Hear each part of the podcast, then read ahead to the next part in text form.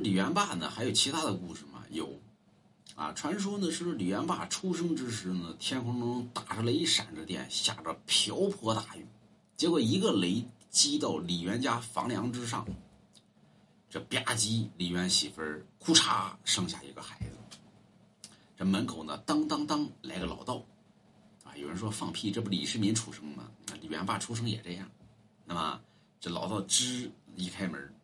这老道呢说：“恭喜这个李大人喜降灵儿。”李渊说：“咋地啊？我们家要出俩皇上啊？”说：“不是，此儿并非与济世安民之人，可否让我看上一眼？”后来呢，这老道呢抱着这李元霸一看，哦，我操！此儿力大无穷，必是将才之相，可否让我带回家中？那个调教，可否让我带回山中调教调教？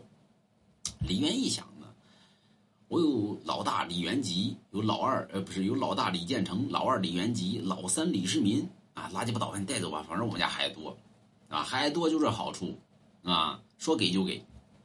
完了之后，这老道带着李元霸回了山，十三年一下就过去了。这李元霸呢，学了一身武艺。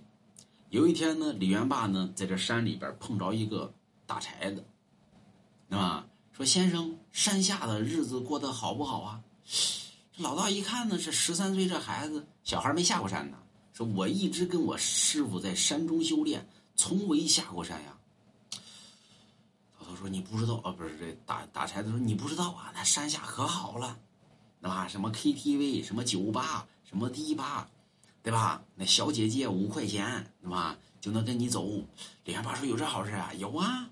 那么回去呢？这李元霸呢就去找他师傅去。师傅，我要下山。师傅说：“为啥呀？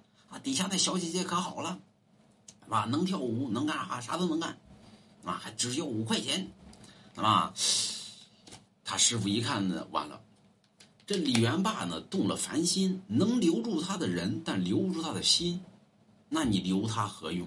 那你媳妇跟你分了二心了，那就别留了，啊？该离婚离婚吧，啊，该分手分手吧。完了之后呢，他师傅说：“那行吧，嗯，你下山去吧。”说下山呢，李元霸说：“那行啊。”他师傅说：“等会儿下山之际，你记着见着玄门正宗之人，你一定得绕着走。你若跟玄门正宗之人动手，你必死无疑。”李元霸一想，行，师傅，我记住了，就回头就跑脑后去了，就跟咱们很多这个人是一样的，左耳朵进，右耳朵出。李元霸下山之后呢，力大无穷，啊，他师傅给了个地址，他回去找着这个李渊，我是你三儿子李元霸，啊，说你有何能耐啊？我力大无穷，打遍天下无敌手。所以后来呢，跟着李建成。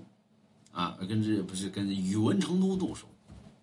这宇文成都呢，乃是玄门正宗之人，所以李元霸呢跟宇文成都第一次打，这让着这宇文成都，结果宇文成都打赢了。这李元霸回去怎么想怎么不得劲儿，那么说我师傅让我见着玄门正宗之人绕着走，我也没绕着走啊，我也没死呀，也没有血光之灾呀，我师傅骗人。结果第二次跟宇文成都动手，一锤把宇文成都给砸死了。完了，这宇文成都的兄弟姐妹也多呀，对吧？那师兄弟也多呀。这宇文成都的这个师兄师弟们呢，就回山去了。这宇文成都也有个师傅，上山之后，跑！师傅，你的徒弟让人给打死了。师傅说：“谁呀？能把我的徒弟打死？哪个徒弟呀？”说宇文成都，那不可能啊！宇文成都那是我精心调教，岂能被人容易打死？说被一个十三岁的孩子给打死了，给老头气的，老头拄着拐棍不行，我要为我徒弟报仇。旁边弟子说：“师傅，您都都这么高年寿了，你下去别让十三岁孩子把你再给打死了。”这老头气不过，放屁，啊，能打死我的人还没出世呢。老头拄了个拐棍就下山去。下山之后呢，两军对垒，老头出来叫嚣：“何人是李元霸？”啊，李元霸一看呢，一个老头拄个拐棍对吧？这有何有何有何能耐呢？上前呢，我就是李元霸，出生牛犊不怕虎。你谁呀？我乃宇文成都的师傅，这次下山，我要为我徒弟报仇。李元霸一看呢，一个小破有一个小破老头还拄个拐棍对吧？那个大爷，你别碰瓷儿行不行？你回山去吧，对吧？万一我一个不小心再伤着于你，可不好。要再把你给打死了，那就更不好了。老头气的，行吧，这样吧，小孩儿对吧？我让你三招，第四招必取你性命。若取不了你性命，我不活了。